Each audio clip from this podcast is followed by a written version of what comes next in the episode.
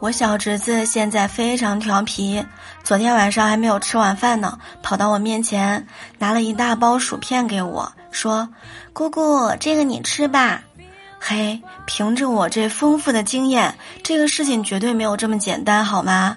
肯定有诈。